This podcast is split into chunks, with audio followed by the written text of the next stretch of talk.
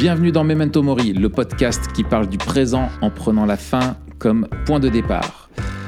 Bienvenue à tous, bienvenue à toi Mathieu. Et merci, merci à toi aussi, bienvenue. Ouais, ravi de te retrouver euh, pour continuer notre, notre, notre, notre série euh, sur la, la masculinité. Euh, mais avant de commencer, avant d'introduire, avant d'échanger, euh, simplement quelques petits rappels pour, euh, pour, euh, pour nous. On a dépassé les 190 euh, membres dans le canal Telegram de Memento Mori. Donc si vous voulez être au courant euh, de plus de choses qui se passent, avoir des, ressources qu'on a à cœur de partager à celles et ceux qui, euh, aiment bien ce qu'on fait dans Memento Mori et que vous voulez euh, nous rejoindre là, eh ben, vous êtes les bienvenus, c'est gratuit, vous avez tout en lien dans les descriptions, que ce soit sur YouTube ou sur, Spotify ou etc. Enfin bref, là où vous écoutez les plateformes, aussi dans l'article qui est sur le, site de, TPSG en lien avec ce podcast. Donc voilà, vous êtes les, bienvenus. N'hésitez pas à vous abonner euh, pour rien rater, à partager aussi les épisodes qui vous encouragent à, d'autres. Et euh, je tiens, Matt, avant d'aller plus loin aussi, à passer le bonjour, à saluer les, euh, amis, les frères et sœurs que j'ai rencontrés au camp Théoski, où j'étais orateur là, pendant le- les fêtes. Alors, je vais pas faire de nominatif parce qu'il y avait, il y avait plein de monde et je voudrais surtout pas oublier euh, quelqu'un, mais il y en avait euh, euh, franchement un petit groupe qui était des, des auditeurs assidus de, de, de Memento Mori. Donc, c'était vraiment chouette Cool. d'échanger avec, ouais, d'échanger avec, avec vous. Donc, voilà, je vous passe le, le bonjour. C'était chouette de passer ces moments avec vous, de faire des batailles de boules de neige aussi ensemble et d'avoir skié ensemble, d'avoir fait tout plein de trucs. Enfin bref, c'était vraiment top. C'était un chouette moment. Tu fais du ski, toi, Raph? Je fais du ski et du snowboard. Ouais. Waouh. Alors ça faisait, euh, je crois, 15 ans que j'étais pas monté sur une paire de, de, de snow. Enfin non, une paire de skis et un snowboard. Donc c'était. Et alors, c'est comme sur, euh, c'est comme le vélo là, ça s'oublie pas ou c'est quand même pas pareil? Alors le ski, c'est comme sur un vélo. Sauf que tu as 15 ans de plus et 15 kilos de plus, donc euh, tes jambes, elles, elles le ressortent assez rapidement. Le snow, j'en avais fait moins. Euh, du coup, là, je trouvais qu'il y a un côté un peu moins naturel. C'était pas comme le vélo. C'était Hmm. plus, euh, plus, euh, plus casse-gueule. Mais quand même génial. Et puis j'ai skié avec ma fille, c'était trop bien.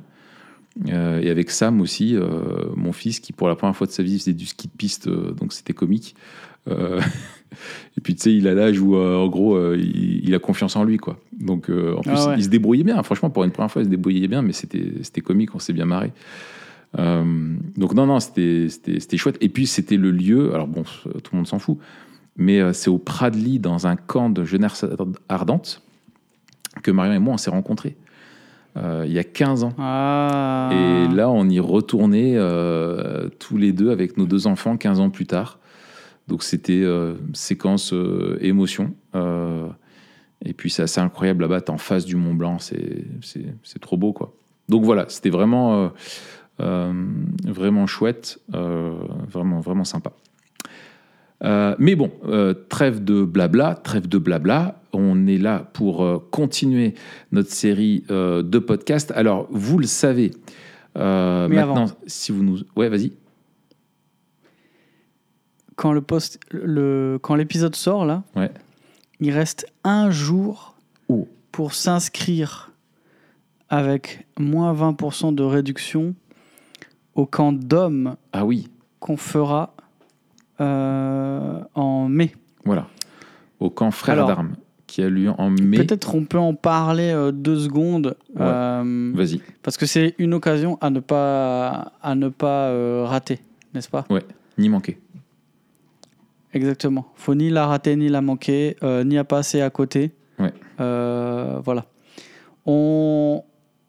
Toute cette année, vous avez vu que euh, on réfléchit à la manière dont on peut être, on peut être les participants d'une contre-culture chrétienne Mm. euh, qui est à la fois témoin de, de la grâce de Dieu, mais aussi euh, prophète, avec euh, les, les guillemets qui, qui entourent ce mot, Mm. d'un monde, euh, d'un monde en dérive ou dans un monde en dérive. Mm. Euh, et toute cette année, on développe, comme on va le faire aujourd'hui, des thèmes comme sur la masculinité, mais aussi la, toute, toute la question du moi moderne et de, de l'identité. Mm.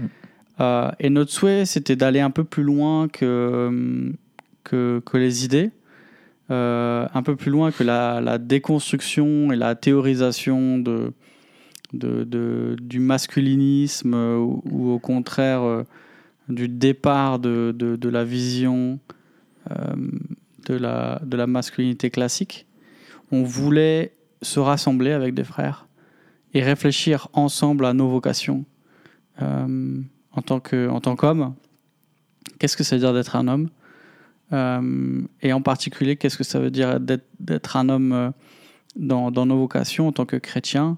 Et donc réfléchir à ce que ça, ce que ça change et comment honorer Dieu euh, dans ce qu'il nous appelle à être en tant qu'homme. Et donc on voulait passer ce temps de- d'encouragement, mais aussi de défi euh, pour, pour euh, ouais, s'encourager et puis revenir euh, peut-être euh, euh, transformé, ou en tout cas que ce soit le tremplin.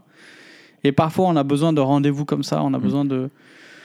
On a besoin d'un temps qu'on met à part un petit peu pour euh, se remettre les idées en place, euh, les pendules à l'heure, Mm. euh, l'église au centre du village, Mm. les points sur les i et les barres sur les t. Exactement. Fermez les guillemets. Et c'est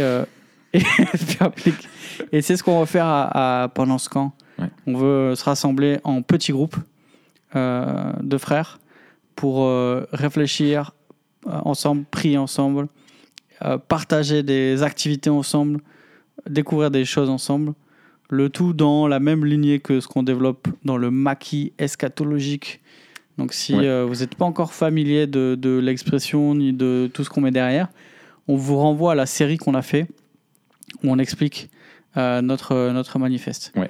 Ça, c'est la première annonce. Tu avais un autre truc à dire sur le camp? Oui, sur le camp, j'ai un autre truc à, à dire. Euh, c'est que, alors, suite à une discussion euh, très intéressante que j'ai eue avec euh, mon frère, David, qui est aussi un frère en, en Christ, mais c'était une bonne remarque qui- qu'il faisait, et je tiens à, préciser le camp n'est pas un camp euh, selon euh, ce qu'on peut voir dans des trucs euh, justement sur internet ou quoi.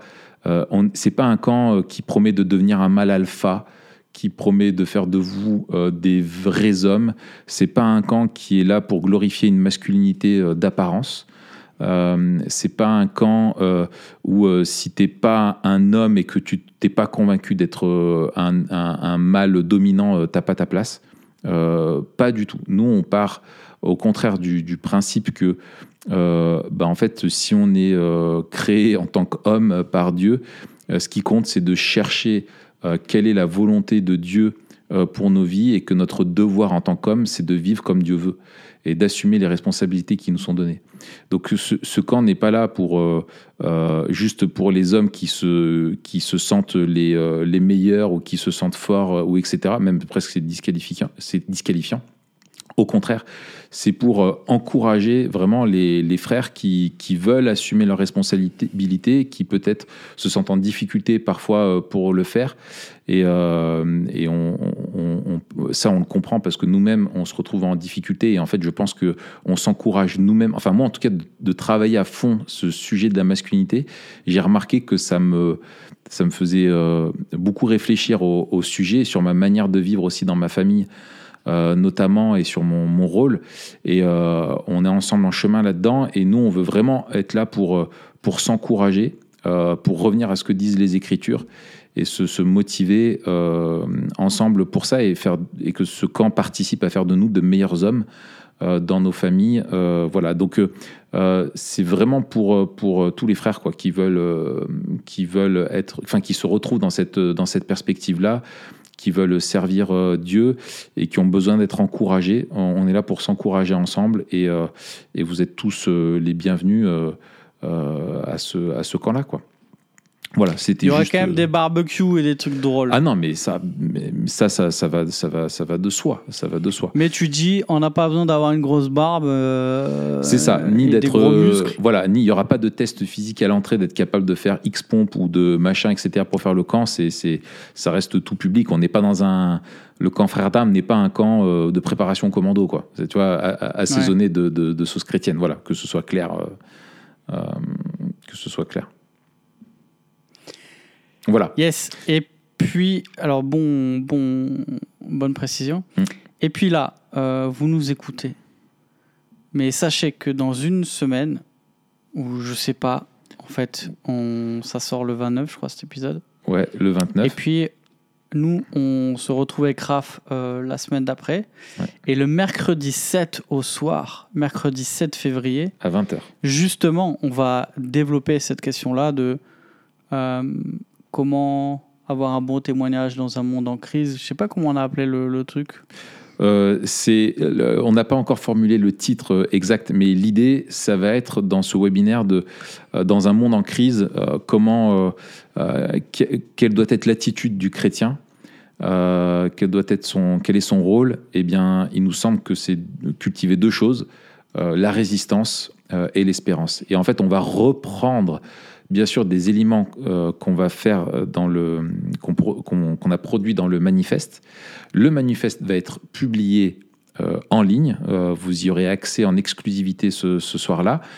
Et aussi, Inch'Allah, hein, si tout se passe bien, et aussi, ce webinaire sera un condensé finalement, un, un manifeste du manifeste, un résumé du manifeste où on veut am- amener la quintessence pour nous de ce qu'il y a là-dedans. Donc, si euh, vous n'avez pas écouté tous les épisodes du manifeste, euh, que vous n'avez pas le temps pour ça, euh, ou que vous voulez euh, faire découvrir ça à d'autres amis, mais que vous trouvez que c'est euh, euh, un gros travail, eh bien, le webinaire, en fait, euh, apportera l'essentiel de ce qu'on développe dans le manifeste. Donc, euh, voilà, vous êtes vivement euh, conviés à ça. Ce sera ce mercredi. euh, 7 euh, février 7, ouais. à, 20h. On, a- on se réjouit de vous retrouver pour ça. Voilà. Et du coup, on peut, on peut y aller Euh, Mais on peut y aller, mon bon gars. On est, c'est parti. eh là, ben, c'est parti. eh ben voilà. Et du coup, euh, donc, euh, on alterne euh, cette année entre une série sur euh, Toxic War euh, on Masculinity de Nancy Percy. On a fait déjà deux épisodes et on va reprendre aujourd'hui euh, l'épisode 3 et la semaine euh, et la semaine prochaine on fera le enfin le, le chapitre 3 et la semaine prochaine le chapitre 4. Euh, et l'autre livre euh, qu'on développe avec vous, c'est The Rise and the Triumph of the euh, of the Modern Self de Carl Truman. Donc voilà, vous avez deux épisodes à chaque fois de chaque. Ils sont normalement, merci à Johanna qui nous fait tout ce travail-là euh, de- de- d'édition. Euh, vous pouvez retrouver facilement euh, la suite des épisodes parce qu'ils sont numérotés. Donc euh, si vous voulez suivre d'abord une série ou l'autre ou alterner comme nous on le fait, c'est aussi tout à fait possible. Et donc, et donc aujourd'hui, on est au chapitre 3 euh, de ce livre. Nous avions vu d'abord vraiment l'introduction de ce qu'est la, la problématique autour de la, de la, de la masculinité toxique.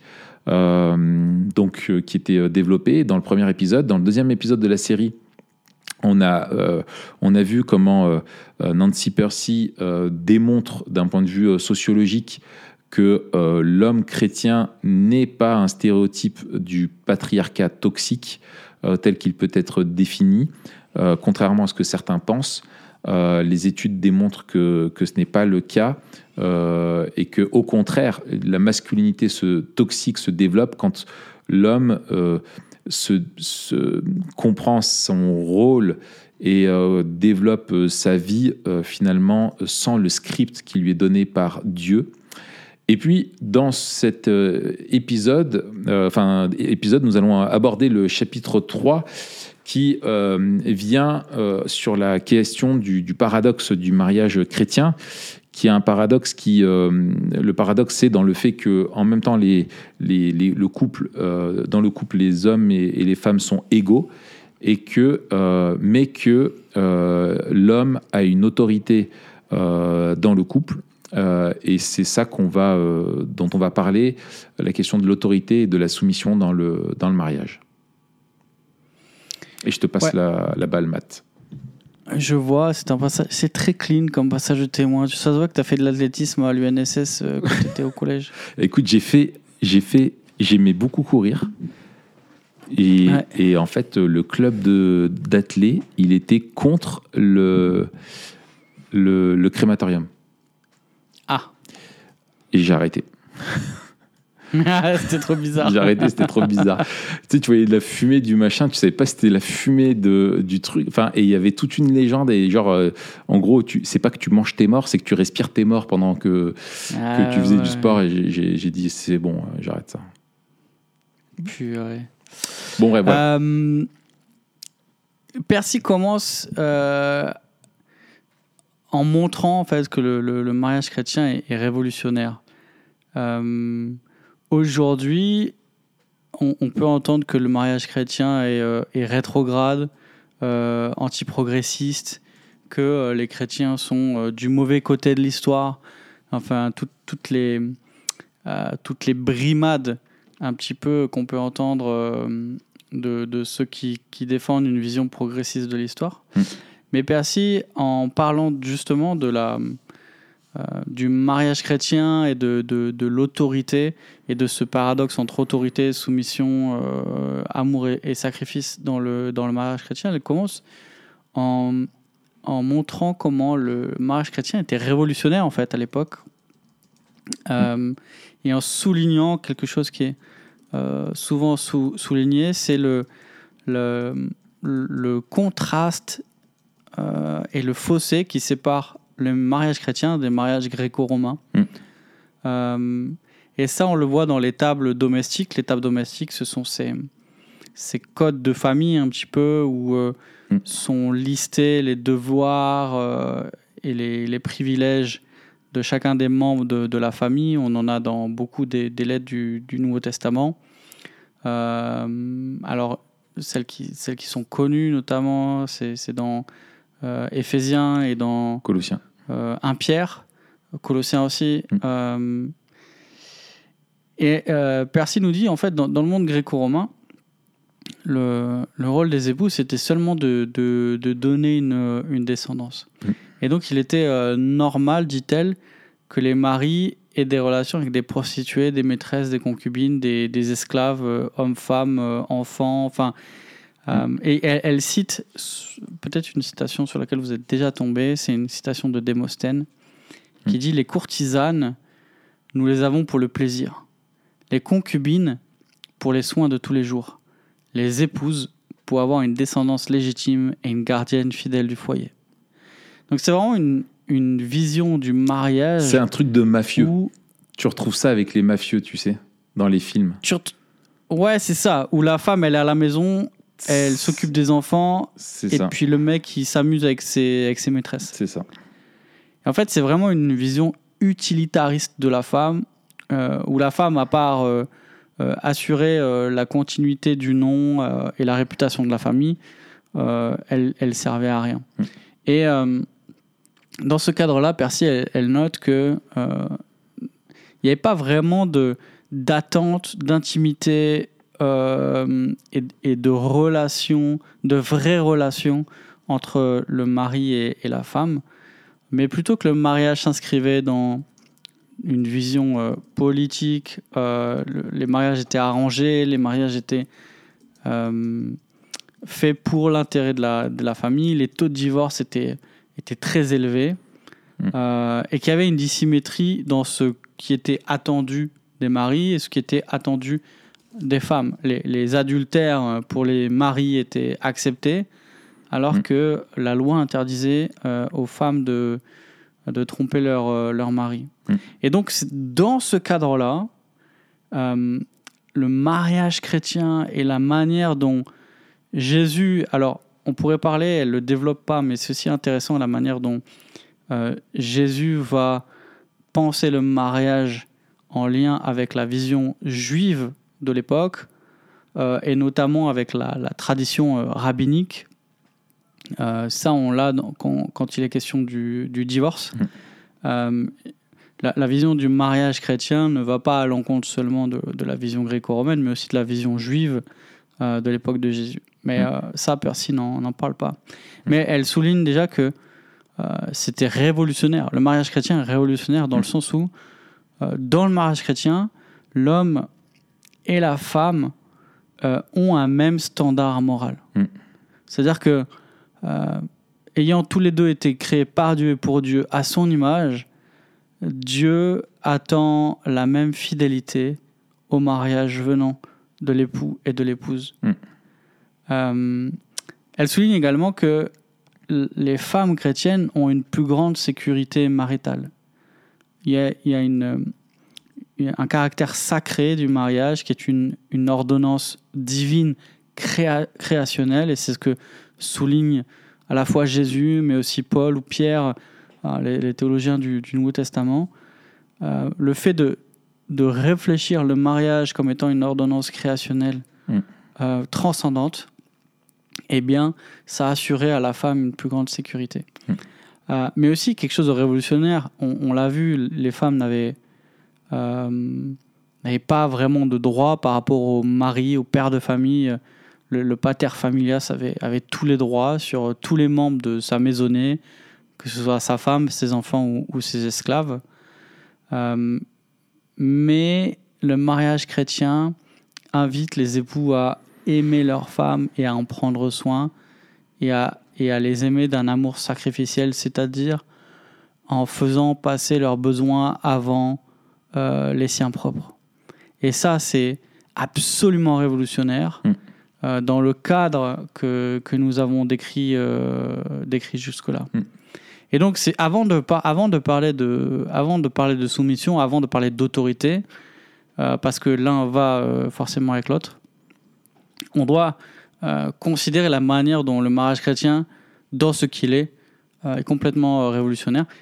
Déjà à l'époque, dans le monde gréco-romain, con- concernant aussi la, vision juive, à bien des égards, euh, mais encore aujourd'hui, et ça on va peut-être le développer avec, euh, avec la suite.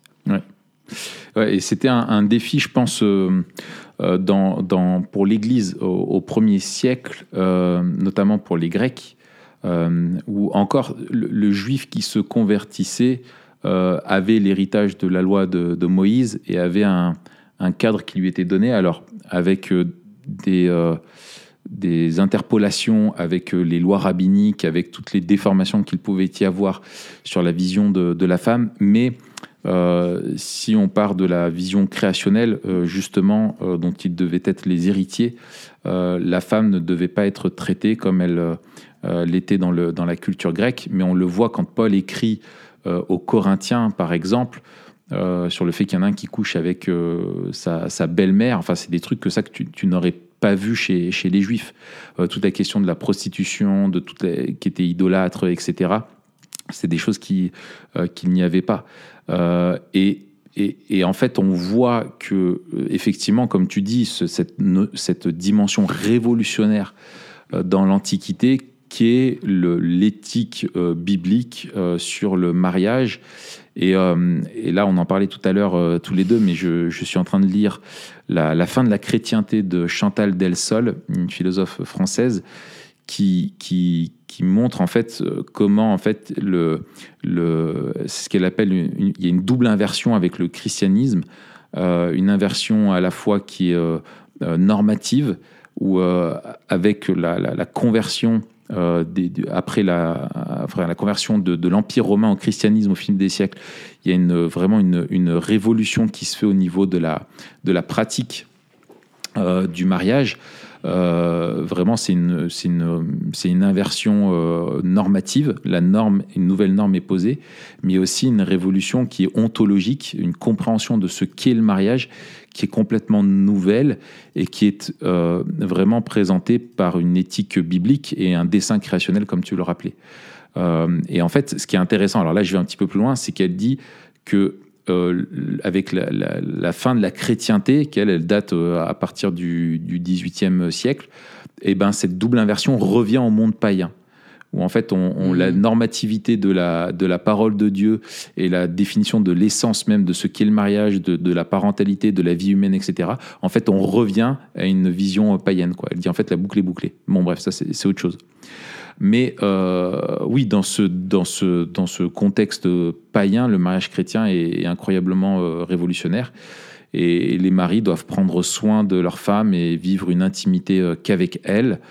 Euh, et elle souligne aussi Nancy Percy les, les, écrits d'Augustin et des historiens qui montrent à quel point c'était dur pour les hommes de, changer de paradigme. Et on voit comment dans les, écrits des pères de l'Église, on voit comme il y avait un, défi euh, en fait euh, ontologique pour les hommes de considérer les femmes comme leur étant parfaitement égales.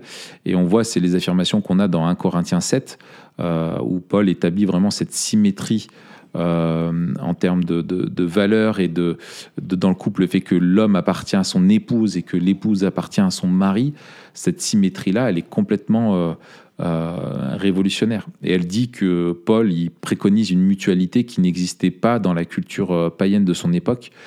Euh, et elle cite euh, Philip Barton Payne, un spécialiste du Nouveau Testament, qui dit que la dynamique égalitaire frappante du mariage exprimée tout au long euh, du passage de 1 Corinthiens 7 était sans équivalent dans la littérature du monde antique.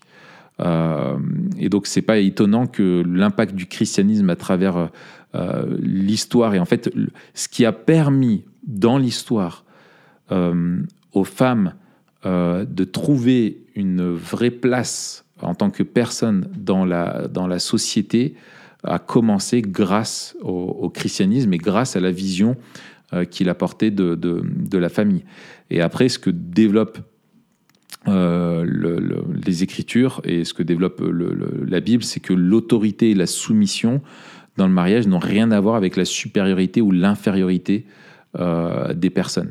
Elles sont égales devant Dieu et vivent des relations entre elles d'autorité et de soumission euh, selon euh, les rôles que Dieu donne à, à chacun, à chacun d'eux. A- Avant peut-être de, avant peut-être de, de continuer ce que Percy dit, euh, peut-être on peut s'arrêter deux secondes et rappeler ce qu'on entend par autorité et rappeler ce qu'on Ouais. entend par, par soumission. L'autorité dans la Bible, c'est c'est pas un, c'est pas un privilège ou un droit, euh, c'est une responsabilité. Mm. Euh, c'est un, c'est une responsabilité que Dieu euh, confie à certains, et je dirais une responsabilité que Dieu confie à chacun. Cha- chacun a une certaine autorité. On n'a pas tous la même autorité. Et il y a beaucoup d'autorités euh, différentes. Et, et j'introduirai aussi une, euh, une distinction que Liman, alors je, je, je fais référence à un, un dernier ouvrage de Jonathan Liman qui s'appelle euh, Autorité, Authority, qui est vraiment excellent. Euh, je ne sais pas si un jour il sera traduit en français, mais si vous lisez l'anglais, on va le mettre en, Ouais. en lien parce que c'est vraiment, c'est vraiment excellent. Et lui montre à, à quoi ressemble l'autorité, euh, à quoi ressemble la, soumission, comment l'autorité fonctionne et à quoi, euh, elle ressemble en action. Euh, mais toujours est-il que dans le mariage, il est question d'autorité et de, soumission, d'autorité du mari et de soumission de la femme. On doit rappeler que l'autorité n'est pas euh, la tyrannie. La- L'autorité euh, n'est pas le, le fait de, de, de dominer durement sur quelqu'un. L'autorité, c'est euh, toujours quelque chose de bon qui vise le bien de l'autre. Mm. L'autorité dans la Bible, elle vise le fait d'élever l'autre. Nous, on a une mauvaise vision de l'autorité parce que souvent, en fait, on a plutôt l'expérience de l'autoritarisme. Mm. L'autoritarisme, c'est s'élever soi-même en rabaissant les autres, euh, alors que l'autorité, c'est élever les autres en, en s'abaissant soi. Mm. Et euh, on, a une mauvaise vision de l'autorité parce qu'en réalité, l'autorité humaine euh, elle est tellement tordue par le péché que souvent, au lieu d'être un, un, un canal de bénédiction, elle est un moyen de, de, de rabaissement et d'exploitation. Mm.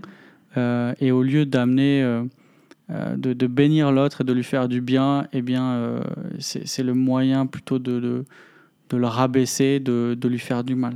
Mm. Euh, mais on doit repartir de ce que la Bible appelle autorité pour définir l'autorité euh, et ne pas jeter le bébé avec l'eau du bain parce que euh, l'autorité est peut-être euh, une des euh, une des briques fondamentales de l'édifice du cosmos. Dans la création, l'autorité reflète l'ordre du monde voulu par Dieu. Mm. Et dès qu'on attaque l'autorité, que ce soit dans la famille euh, ou dans la société ou, et- ou dans l'Église, en fait, dans, dans chacune des vocations, chacun des, des domaines des vocations, euh, c'est au cosmos qu'on s'attaque. Mm. Et d'ailleurs, c'est ce qui s'est ce passé quand euh, Avec la chute. Satan, Mm. euh, en tentant Ève, s'est attaqué à, à la fois à l'autorité de Dieu et à l'autorité d'Adam. Mm. Et en, en renversant les choses, il, a, il a voulu redéfinir l'ordre du cosmos. Mm. Et on voit aussi que le, le péché a introduit une, une distorsion euh, dans, dans la bonne autorité que Dieu, que Dieu avait créée. Mm.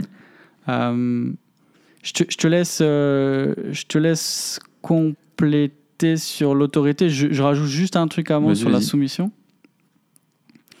La, la soumission dans la, dans la parole va toujours avec l'autorité.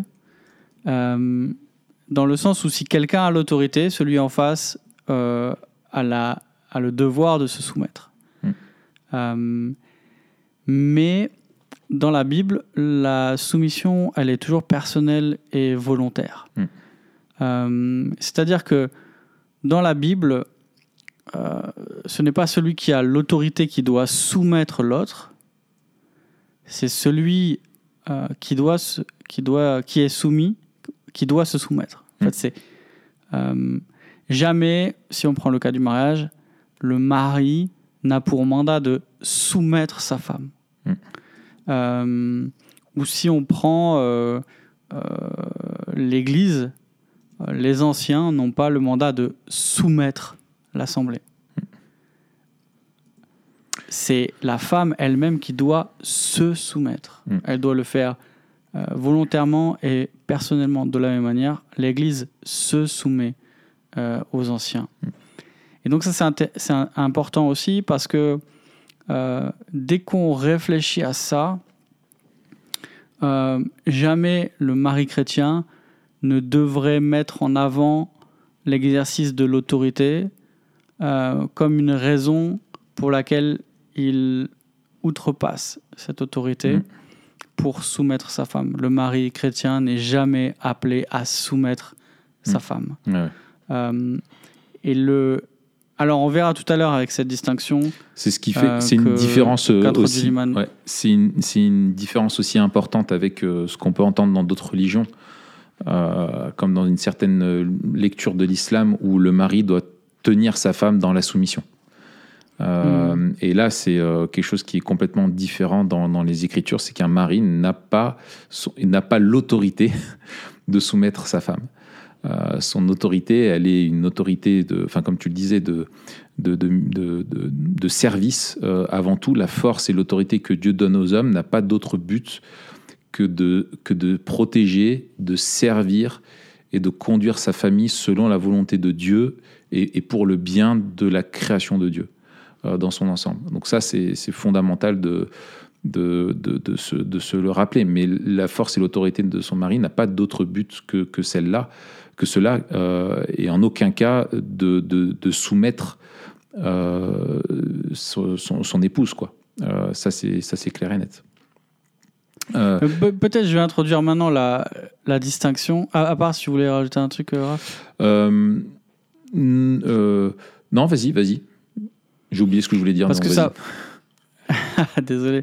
On va. Ah si, si, si, euh, j'ai retrouvé. ça- j'ai retrouvé. Euh, euh, Jésus mentionne ça aux, aux disciples euh, quand il leur parle de, de l'autorité, où il leur rappelle que les, que les chefs du monde tyrannisent ceux qu'il doit servir, mais qu'il ne doit pas être de même au milieu de vous. De, hein, il dit il n'en sera pas de même au milieu de vous, et que celui qui veut être au-dessus, celui qui veut être le premier, en fait, il doit être chercher à être le dernier, que celui qui veut être le, le, le leader euh, doit devenir le, serviteur. La, la formulation exacte et le passage, il faut que je recherche, Euh, mais euh, et en fait, ça rejoint tout ça pour souligner que ça rejoint ce que tu disais tout à l'heure euh, sur le sur l'autorité qui est là pour euh, pour en fait euh, euh, qui s'abaisse pour pouvoir élever les autres et leur permettre de finalement de remplir la mission que Dieu leur a donnée. Donc voilà, c'était juste ça mon, Ouais. mon ajout. Ah, c'est excellent. Je, je- euh, tout à l'heure, je parlais d'une distinction que je trouve vraiment utile euh, dans nos discussions sur l'autorité. Donc, c'est euh, Liman qui l'introduit dans euh, le- le- la dernière partie de, de- de son livre. Mm. Et il parle de deux, deux sortes d'autorité l'autorité de commandement et l'autorité de conseil. Mm. Euh, alors, il dit l'autorité de commandement et l'autorité de conseil doivent être considérées comme toutes deux considérées comme une véritable autorité. Car Dieu a donné à leurs détenteurs le droit moral d'émettre des directives qui lient la conscience. La différence est que quelqu'un qui a une autorité de commandement a aussi le droit de faire respecter ce qui est commandé par le pouvoir de la discipline. Et donc, euh, il donne trois exemples de l'autorité de commandement qu'on trouve dans, dans la Bible. Il parle euh, d'abord des parents d'enfants à la maison. Mm.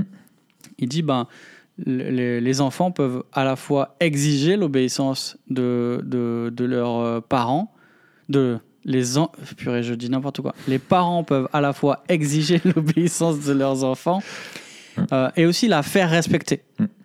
Euh, le, le- le- les, les, les parents de- d'enfants de, à la maison euh, euh, peuvent et doivent faire respecter leur autorité par la discipline. Mm.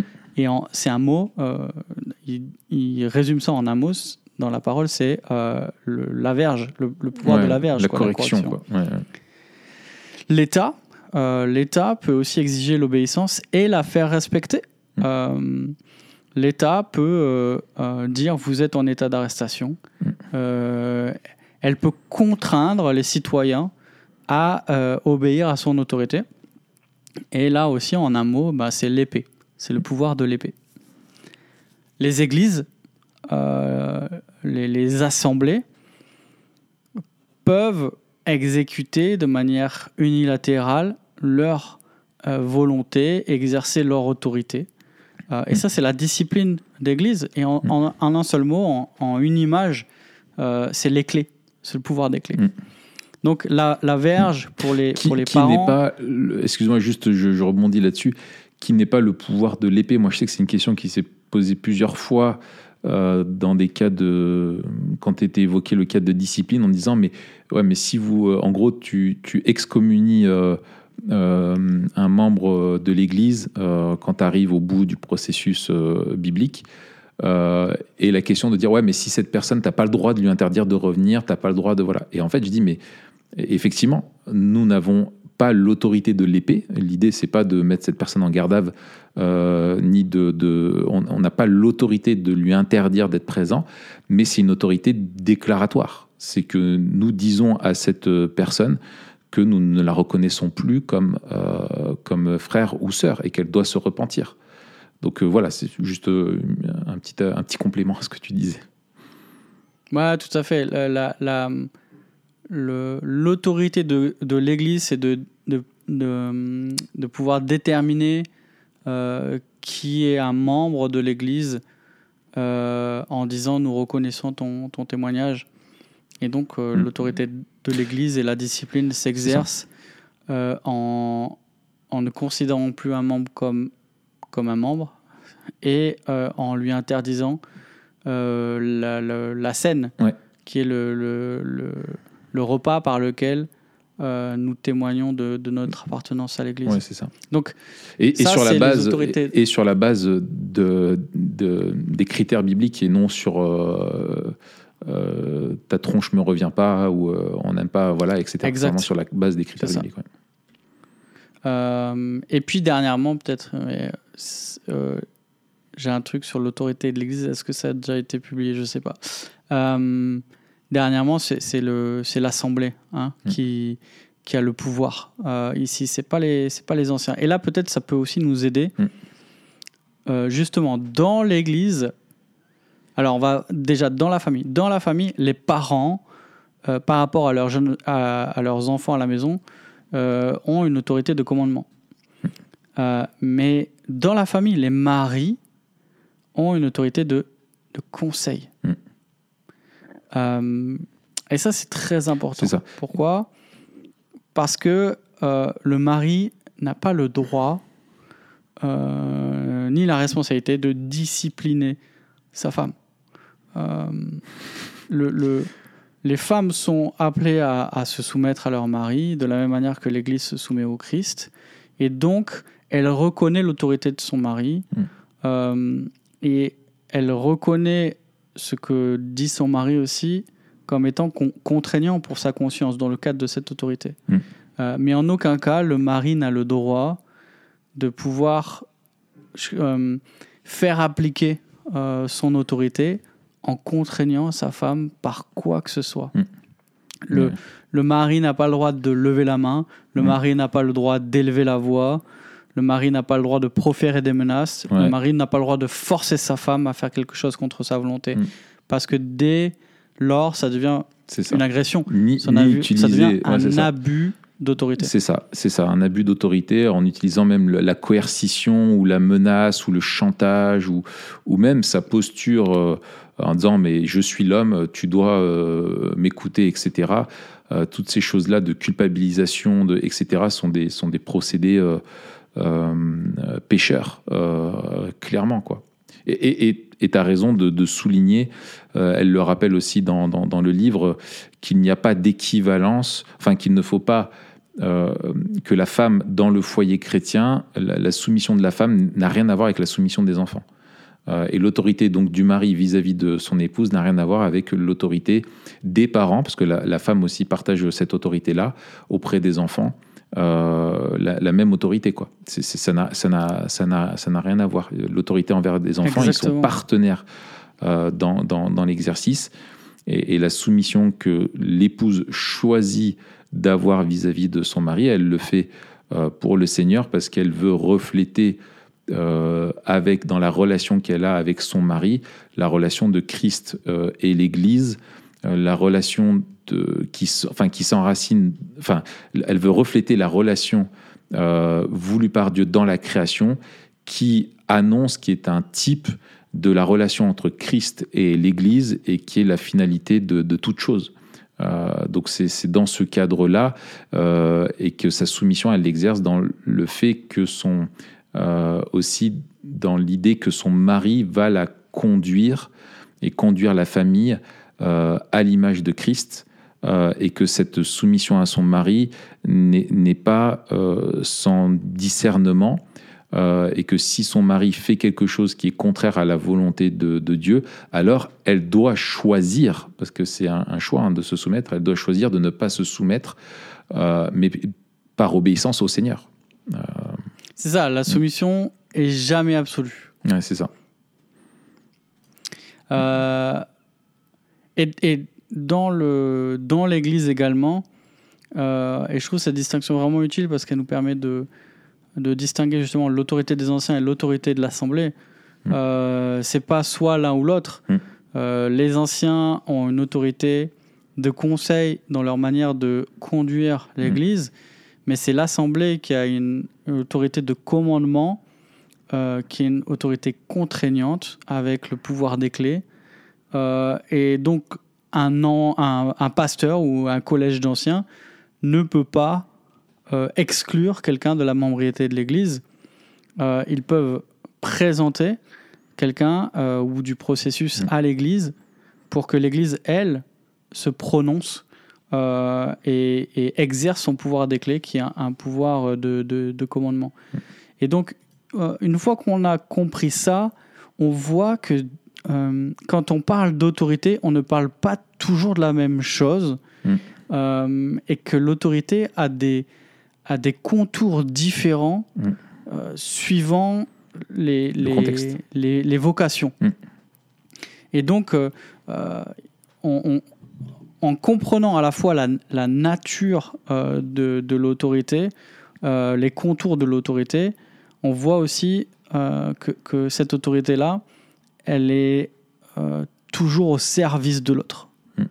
Euh, C'est-à-dire que la nature de la- l'autorité du mari par rapport à sa femme, euh, elle se place dans, dans la vocation euh, de, de- du mari et toutes les vocations, euh, que, que, que ce soit une vocation qui implique l'autorité ou la soumission, toutes les vocations euh, euh, renferment cette idée de service. Mm. Et donc, que ce soit, que ce soit par l'autorité ou par la soumission, chacun est appelé à servir l'autre. Mm.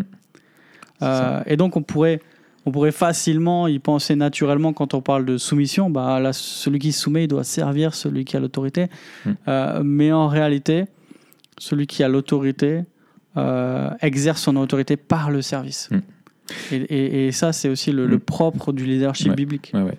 Et, et peut-être, euh, euh, enfin, on a du mal aussi à comprendre ça parce que forcément, l'exercice de l'autorité est entaché par le péché toujours.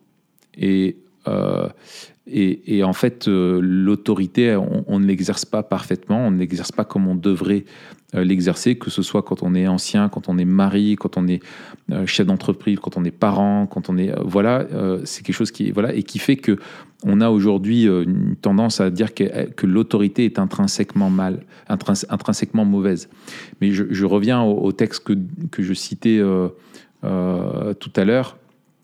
Euh, et en fait, Jésus dit, hein, vous savez que ceux qu'on regarde comme les chefs des nations les tyrannisent et que les grands abusent de leur pouvoir sur elles. Et ce que je trouve fou dans cette phrase, c'est que Jésus ne relativise rien. Il dit pas il y en a certains qui tyrannisent plus ou moins ou etc. Tu vois, il énonce ça vraiment comme étant un absolu. Et, je pense qu'il y a derrière l'idée que forcément l'exercice, euh, enfin ce que j'en tire pour nous notre propos, c'est que l'exercice de notre, de notre autorité va toujours être entaché par le, péché et peut toujours blesser l'autre. Mais ça ne doit pas remettre en question euh, la nature euh, de l'autorité, de la soumission, parce qu'elle se retrouve, et ça c'est la, la- grande démonstration, et c'est pour ça qu'on on en revient au cadre créationnel, et même plus loin que ça, à, la, à ce qu'on appelle l'économie de la Trinité, où on rappelle que dans la Trinité, l'ontologie de la Trinité, hein, le- l'essence du Dieu Père, Fils, Saint-Esprit, sont de même essence, euh, les trois personnes de la Trinité sont de même essence divine, de même dignité, de même valeur, elles partagent les mêmes attributs, etc. Mais quand on parle de l'économie de la Trinité, c'est-à-dire le rôle euh, qu'ont les interactions et le rôle qu'ont le Père, le Fils et le Saint-Esprit dans leur relation avec la, la création, eh bien on voit que le Père est celui qui envoie, que le Fils se soumet à la volonté du Père, que l'Esprit est là pour servir le Fils dans sa mission et nous appliquer les bienfaits du Fils, et que le Fils dit que sa, vo- sa, sa volonté est de faire la volonté de, de son Père. Euh, et donc on voit qu'il n'y a euh, dans la Trinité, qu'il existe en Dieu autorité et soumission, et que l'autorité n'est donc pas synonyme de supériorité, ni la soumission synonyme d'infériorité.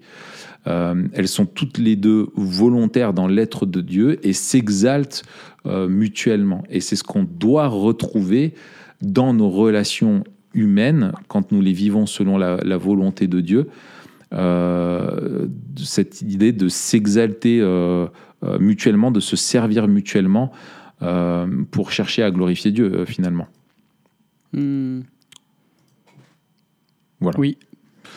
Euh, mais peut-être, euh, euh, pour revenir à, ce que dit Nancy Percy, euh, ce que j'aime bien, ce qu'elle rappelle aussi dans, ce chapitre, que l'autorité a quelque chose de, libérateur. Elle dit hein, que quand l'autorité est exercée bibliquement, elle n'est pas oppressive, mais libératrice. Et elle donne l'image du chef d'orchestre où elle dit en fait, si on ne suit pas les directions d'un chef d'orchestre, c'est la cacophonie. Mais au contraire, quand chacun des, des, des, instrumentistes, des musiciens, euh, des musiciens suit la, la, partition et, et, les directions du chef d'orchestre, alors il est libéré pour jouer son instrument et prendre du plaisir là-dedans. Et elle dit en fait euh, la même chose, elle dit dans, dans une famille, la responsabilité d'un mari et d'un père est de donner à sa femme et à ses enfants d'accomplir leur vocation, de développer les dons et les talents que Dieu leur a donnés.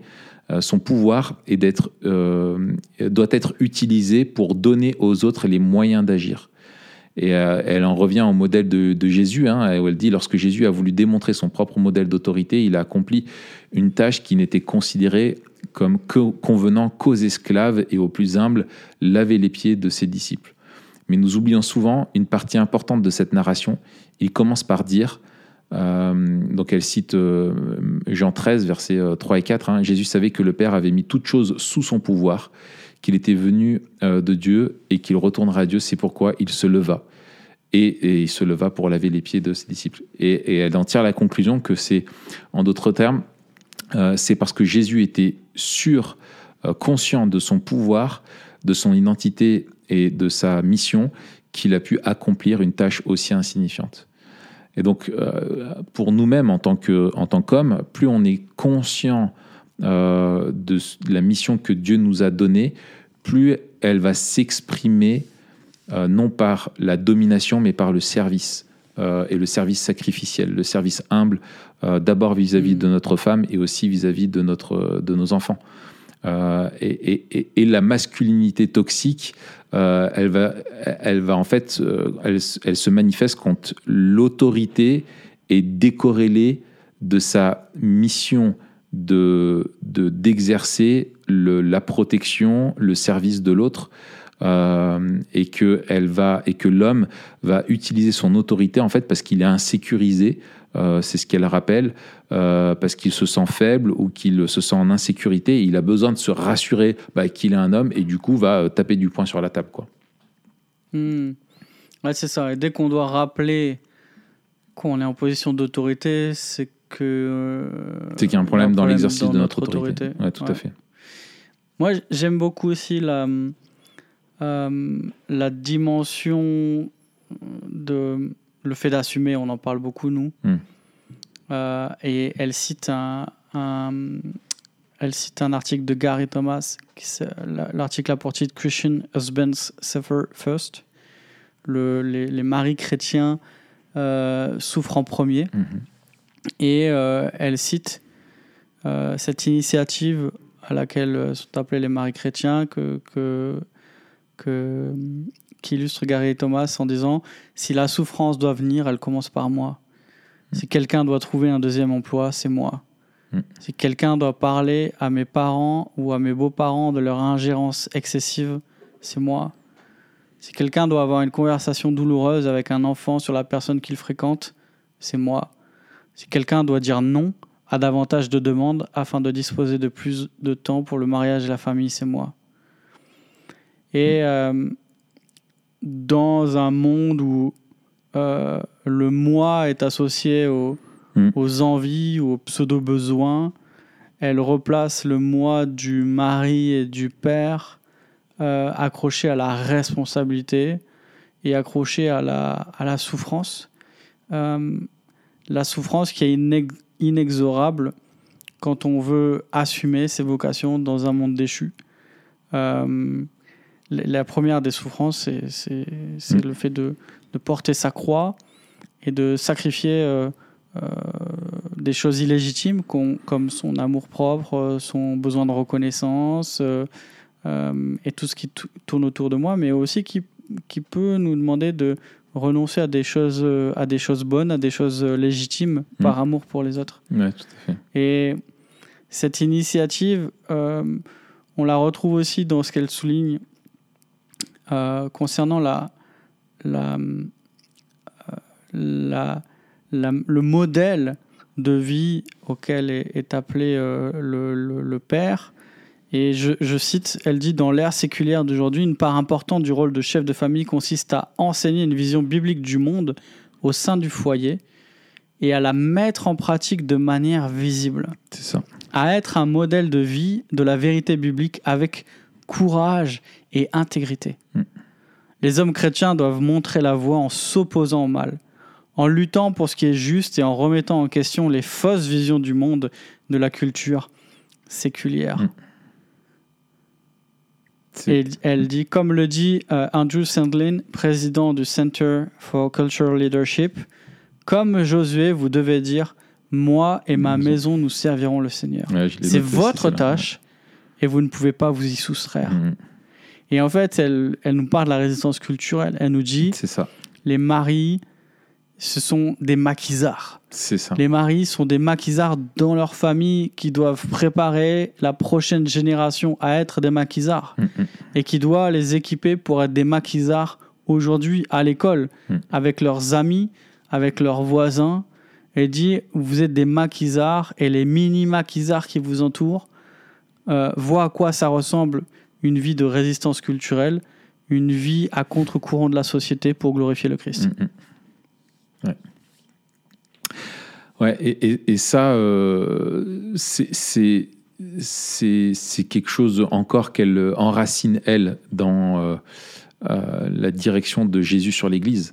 Euh, Mm. Où en fait, Jésus, je trouve, Jésus est celui qui assume pour l'Église, euh, qui a été le, qui est le premier euh, euh, d'entre tous, qui est le nouvel Adam, qui est celui qui assume la responsabilité, qui porte nos péchés à la croix et, qui assume nos fautes devant Dieu et qui a assumé toutes les responsabilités qui lui incombaient sans défaillir.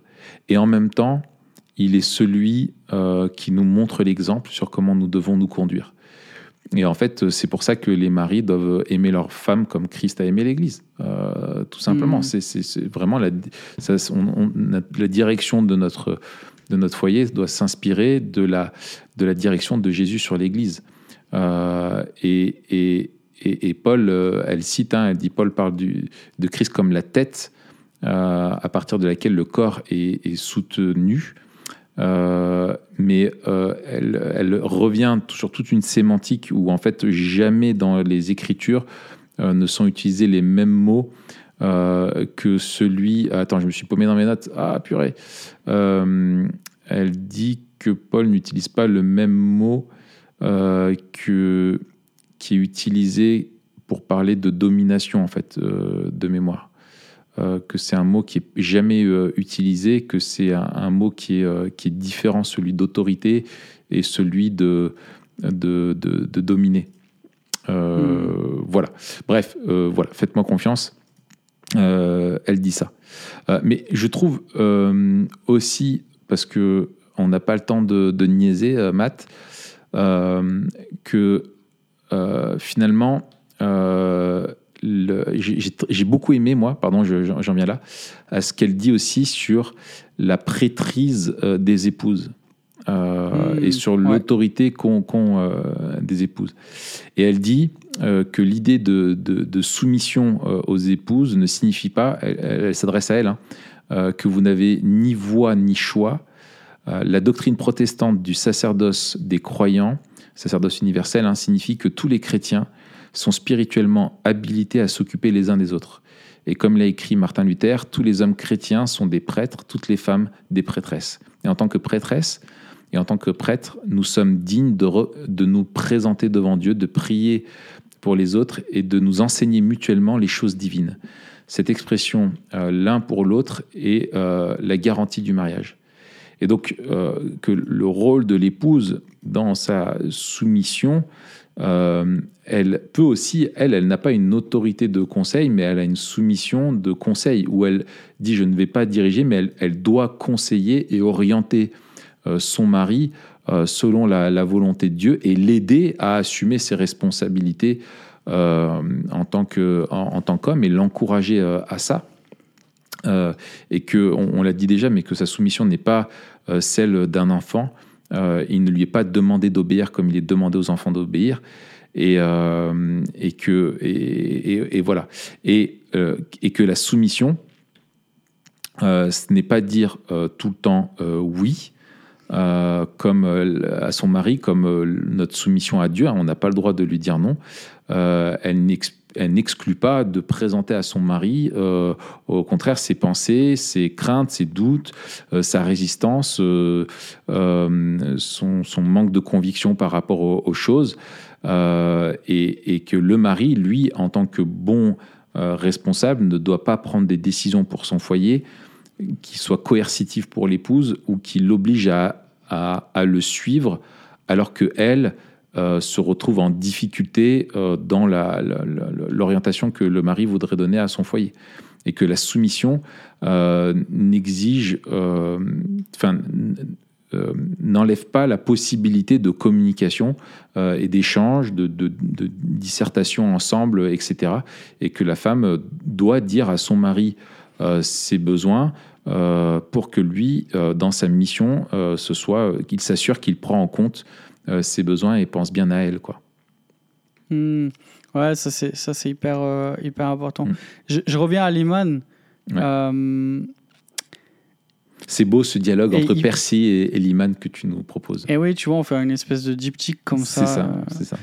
Euh, il dit dans, dans, le mariage, le mandat du mari est caractérisé par aimer sa femme comme son propre corps et être la tête du corps. Et du coup, il dit euh, les bonnes questions à se poser, et c'est des questions qu'on vous pose à vous, euh, messieurs qui êtes des, des maris. Aimez-vous et nourrissez-vous votre femme comme votre propre corps. Conduisez-vous votre femme par votre présence ou par votre absence Moi, si je la nourris comme mon propre corps, vu qu'elle fait euh, la moitié de ma taille. Euh, oui, alors euh, il faut bien comprendre que c'est tout ça figuré, n'est-ce pas? Bien sûr.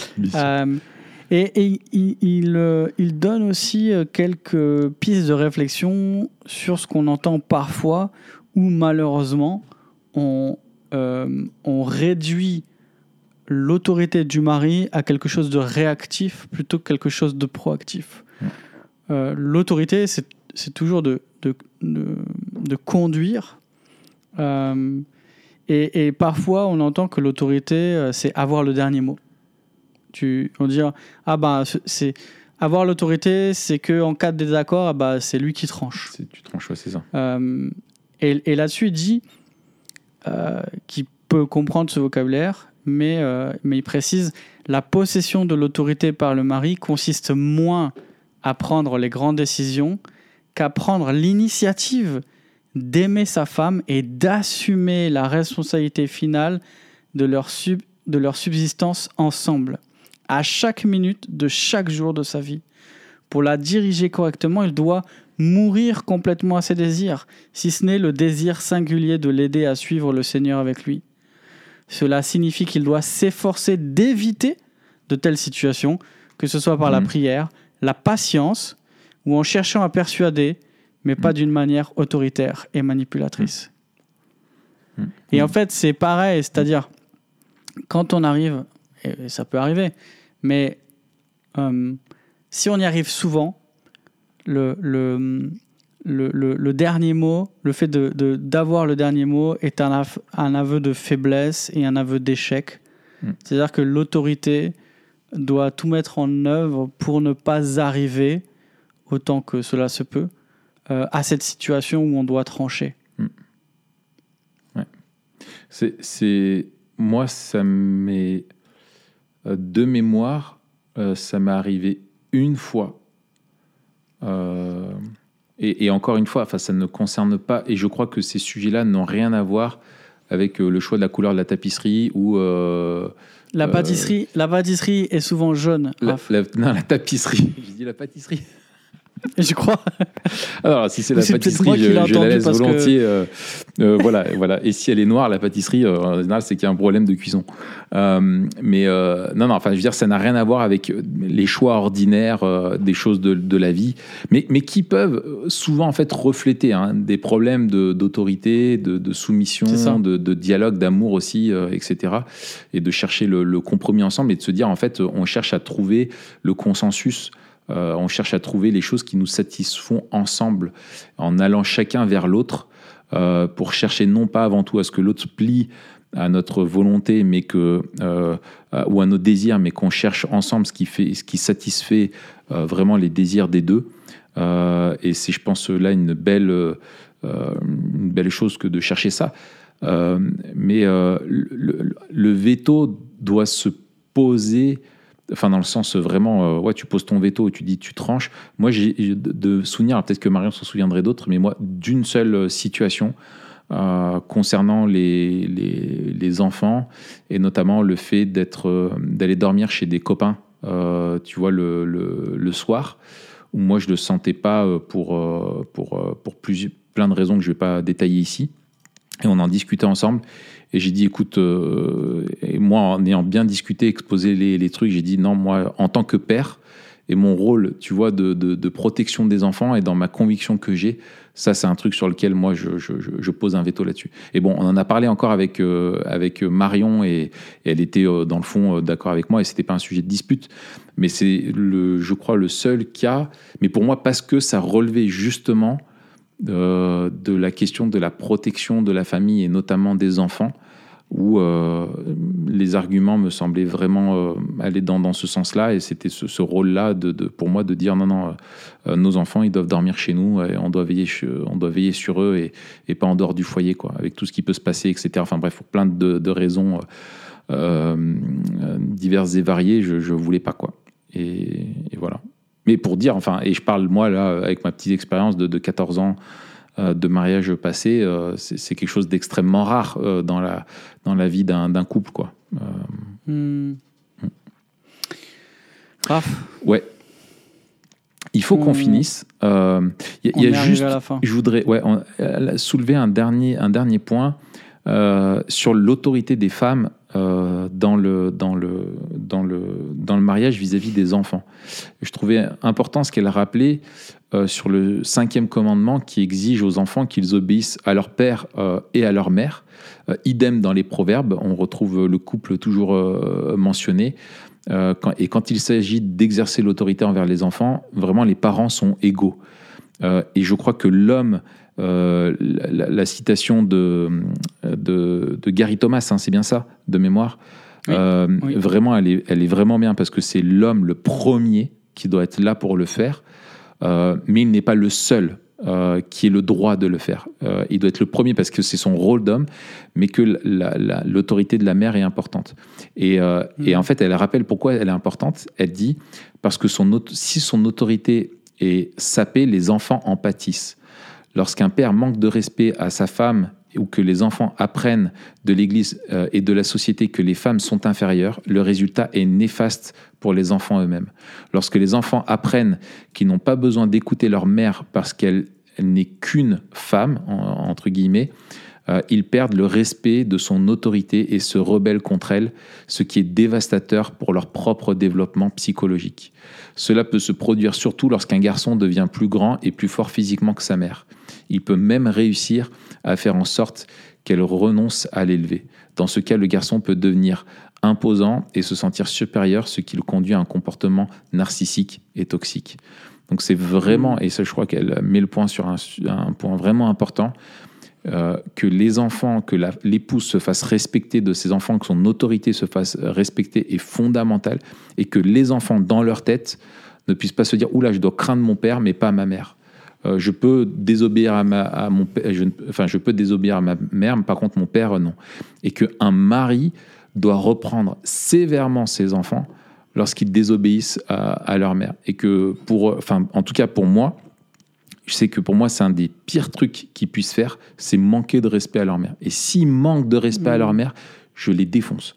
Euh, enfin je les je, enfin, je parle comme si on était en discussion, pas en podcast. Tu les corriges. Je les corrige, je les reprends sévèrement, je les punis. Durement. Je fais tout ce qu'il faut pour que ça se reproduise pas.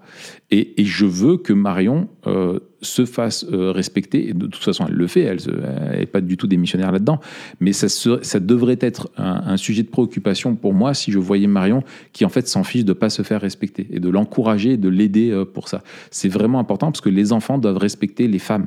Et s'ils n'apprennent pas à respecter leur propre mère, Mais comment tu veux qu'ils respectent euh, ou leurs propres sœurs dans le foyer? Comment qu'ils plus tard leurs femmes, euh, leurs amies euh, féminines, etc., etc. Donc c'est fondamental que le et moi c'est quelque chose que je rappelle toujours à, à Sam, c'est de dire mais toi ton rôle est déjà vis-à-vis des filles, euh, mais mais ton rôle c'est de, de veiller sur elles. d'être d'être un, un- ton rôle d'homme c'est de veiller enfin t'as pas le droit de, de tyranniser une fille même de jouer avec une fille euh, de façon violente comme tu le fais avec avec les garçons. Tu dois faire gaffe tu dois faire preuve de respect vis-à-vis des filles. Tu vois euh, pour que ce soit bien clair dans, dans sa tête quoi. Euh, enfin bon bref voilà. C'était une dernière remarque au passage. Hmm. eh bien, les amis, on se retrouve la semaine prochaine pour euh, rentrer dans euh, le, le plus dur euh, du sujet et on va vraiment aborder la partie du livre qui développe comment en fait les choses ont, ont mal tourné dans la, dans la masculinité. Donc une petite partie finalement historique là-dessus. En attendant, n'hésitez pas à vous abonner à partager l'épisode euh, autour de vous, euh, à nous rejoindre sur Telegram. Rappelez-vous encore une fois qu'il reste peu de temps avant de pouvoir euh, vous inscrire avec moins 20% au camp Frères d'Armes qui aura lieu en mai. Et on vous rappelle aussi qu'il y a le camp TPSG euh, que nous avons oui. euh, en avril. Euh, je- il doit y avoir encore des places. Vous êtes les bienvenus. Le camp sera sur la sotériologie, Le salut, Le salut. Le salut euh, accompli, appliqué et annoncé. Voilà, bonne semaine et à la semaine prochaine et au webinaire de ce mercredi. On se retrouve dans deux jours. Salut à tous.